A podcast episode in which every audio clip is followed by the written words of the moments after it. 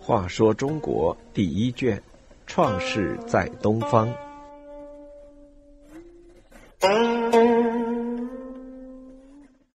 一百零八，追捕逃亡奴隶。武丁时期，虽然经济有了发展，人民的生活有所改善，但是广大奴隶仍受着残酷的剥削和压迫。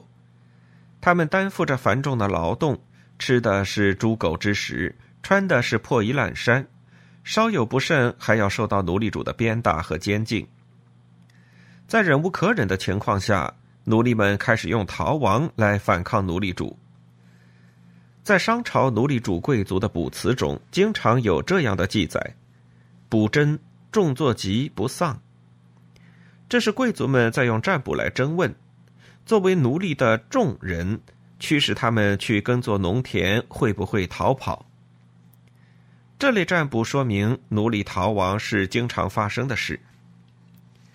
根据卜辞的记载，当时逃亡的奴隶有厨、羌。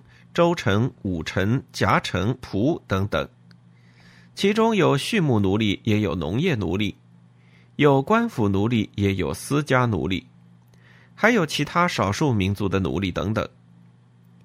有一条卜辞如此写道：“癸丑那天进行占卜，明征的卜真问：本旬内没有灾祸吧？”王看了卜兆之后，判断说有鬼作祟，恐有灾祸。卜问的次日甲寅那天，果然发生了不吉利的事。一个名左的人来报告，有厨从异地逃跑了，一共跑了十二个。厨就是畜牧奴隶。这条卜辞比较长，记录的事情也比较完整。他告诉我们，奴隶逃亡不但经常发生，而且还成群结队，一次就十几个人。有奴隶的逃跑，就有奴隶主的追捕。有一条卜辞记载，在癸酉日那天，一个名更的人占卜真问：逃跑的奴隶能抓到吗？王看了卜兆后，判断说，要抓到逃亡奴隶，得等到逢甲或乙的黄道吉日。第二天甲戌日，逃亡奴隶的船陷在了河泥里，可是没人报告，还是让他跑了。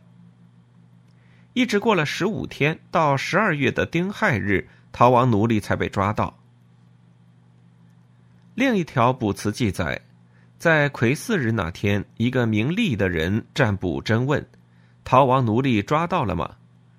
王看卜兆之后，高兴地说：“大吉大利，抓到逃奴，就在逢乙或逢丁的日子。”后来得知，在七天前的丁亥日，逃奴已经被抓住。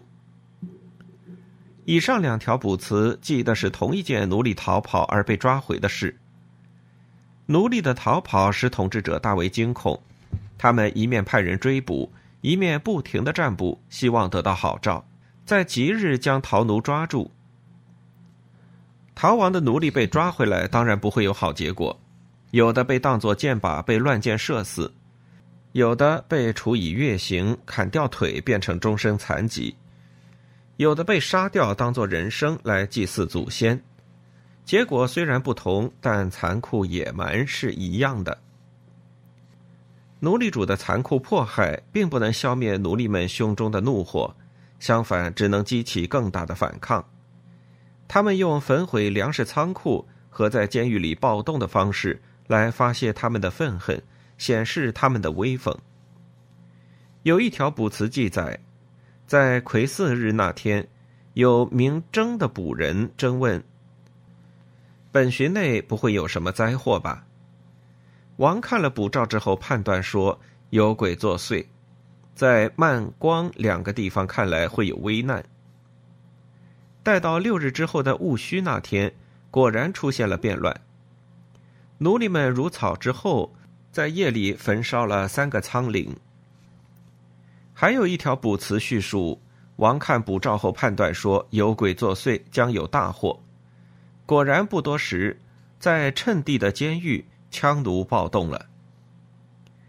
奴隶的逃亡、反抗和暴动虽然屡屡遭到镇压，但毕竟会削弱商王朝政权的力量，故自武丁之后，商王朝就开始走向了衰落时期。